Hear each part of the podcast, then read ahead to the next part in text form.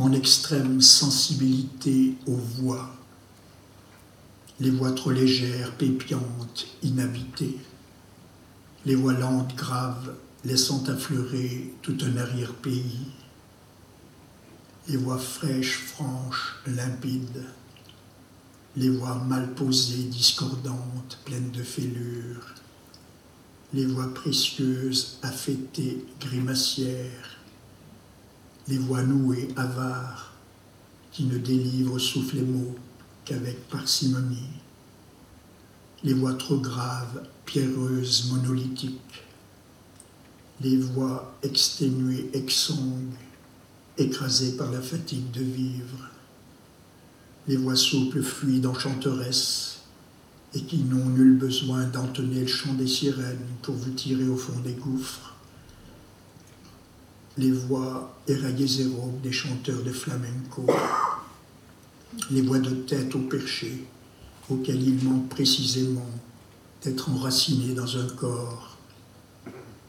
les voix sèches, agressives,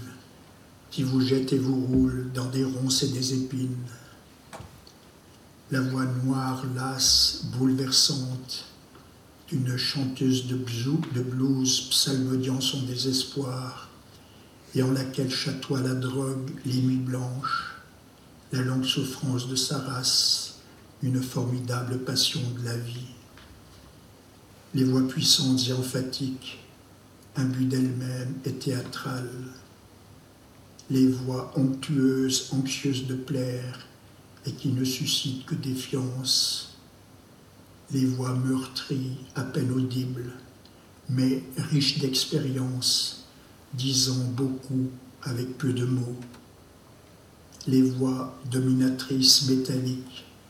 qui crachent les mots par salve comme autant de projectiles, les voix tâtonnantes, ombreuses, qui vous font voyager en vous-même,